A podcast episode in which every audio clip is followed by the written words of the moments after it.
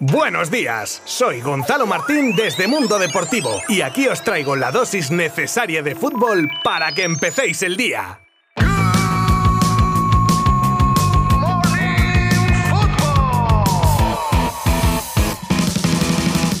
Muy buenas a todos, bienvenidos un día más. Y no hay Good Morning Football que no empiece con el repaso a los resultados más destacados del día anterior y comenzamos con el partido de liga que disputaban Getafe y Granada, que se llevaban los azulones por 4 a 2, goles de Sandro, Enes Unal, Maximovic y el debutante Mayoral, y para los granadinos marcaba un doblete Luis Suárez. Dos equipos que luchan por la zona baja de la tabla, aunque los madrileños se encuentran en una buena dinámica tras el cambio de entrenador con un Quique Sánchez Flores que parece que ha encontrado la tecla. Y después nos pasamos a los dos partidos de Copa del Rey disputados ayer también. El primero de ellos lo jugaban Elche y Real Madrid en un encuentro que necesitó de prórroga para que los equipos encontrasen portería y que no pasó de ahí, ya que tras adelantarse los ilicitanos por medio de Verdú en el 104, llegarían poco después el gol de Isco para empatar en el 108 y la puntilla con el gol de Hazard en el 115 para desequilibrar la balanza y convertir a los merengues en equipo cuarto finalista. Y cerraban el jueves los Reyes de Copas, Athletic y Fútbol Club Barcelona en una batalla épica que empezaba con el tempranero golazo de Iker Muniain, probablemente firmando uno de los mejores partidos de su carrera, y con el empate en el minuto 20 de Ferran Torres con otra verdadera obra de arte. Tras igualarse la contienda, dominaban el balón los azulgrana, pero las ocasiones de peligro corrían por parte de los leones, arropados por un San Mamés que llevó en volandas a su equipo. Comenzaba la segunda parte con el mismo patrón hasta que llegamos a los minutos finales donde el Athletic acorraló al Barça y consecuencia de esto llegaría el 2 a 1 en un balón que se paseaba por el área pequeña y que acabaría empujando Íñigo Martínez. Ahí el Barcelona se puso en modo a por todas con Araujo y Piqué jugando de nueves y con el equipo volcado y tras una chilena fallida, o no, de Dani Alves en el área bilbaína, la cazaba Pedri para en el último suspiro del tiempo reglamentario llevar el partido a la prórroga. Aquí ya todos los jugadores estaban fundidos, varias lesiones en ambos conjuntos y un penalti por mano de Jordi Alba que transformaría el hombre del partido Muniain en el definitivo 3 a 2 que no pudieron levantar los culés partido copero en estado puro. Y antes de pasar a las noticias, breve pincelada en Inglaterra con el partido de vuelta de la Carabao Cup, que se llevaba el Liverpool por 0 a 2 y que le enfrentará en la final en Wembley al Chelsea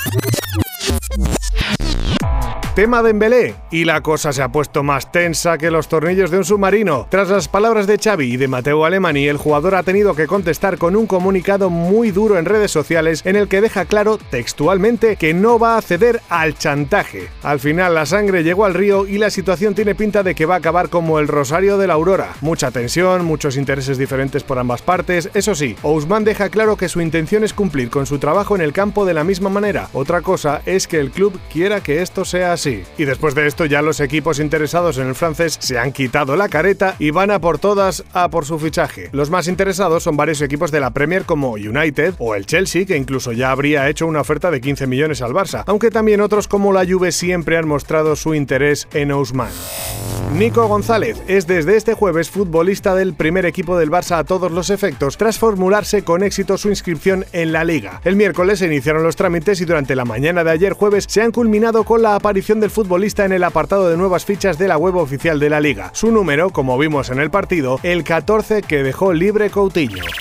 Paul Pogba se encuentra en situación de poder negociar con cualquier equipo y a pesar de haber un interés de PSG y Juve para contar con él, según Daily Star, el francés querría jugar en el Real Madrid. Lo malo para él es que el equipo blanco no lo tiene ahora como prioridad como sí tiene a su compatriota Mbappé.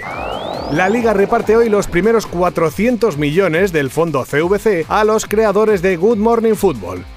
perdón, me ha debido de traicionar el subconsciente. A los clubes de fútbol, quería decir. Será posible una vez que se ha tenido el visto bueno de la Comisión Europea y tras esta primera inyección de dinero se prevé que el siguiente plazo con 230 millones se pueda repartir el próximo 31 de enero con la firma total del acuerdo, lo que implica un desembolso del 30% del total en poco más de 10 días. Sigue el éxodo de españoles de la Roma. Gonzalo Villar y Borja Mayoral han hecho las maletas destino a Getafe en calidad de cesión. Y otro que tampoco goza de minutos y podría salir rumbo a la liga es el ex azulgrana Carles Pérez. Su posible destino, Cádiz o Mallorca. Y terminamos con una nueva lluvia de críticas a CR7 que tiene pinta también de que no va a acabar bien su estancia en Manchester, todo tras hacer ostensibles gestos de queja al ser sustituido en el partido contra el Brentford en el minuto 71. El periodista Phil McNulty de la BBC se despacha así Con el portugués. Su ego ofreció un espectáculo innecesario. Cristiano desprende una personalidad de creerse más grande que el propio Manchester United. Como haría mi abuela... ¡uh!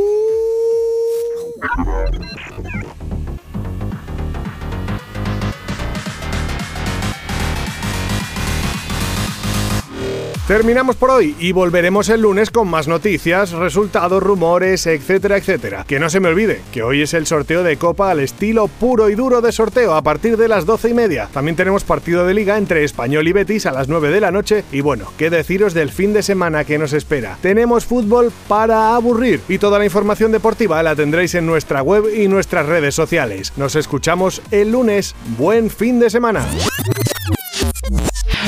Mundo Deportivo te ha ofrecido Good Morning Football, la dosis necesaria de fútbol para comenzar el día.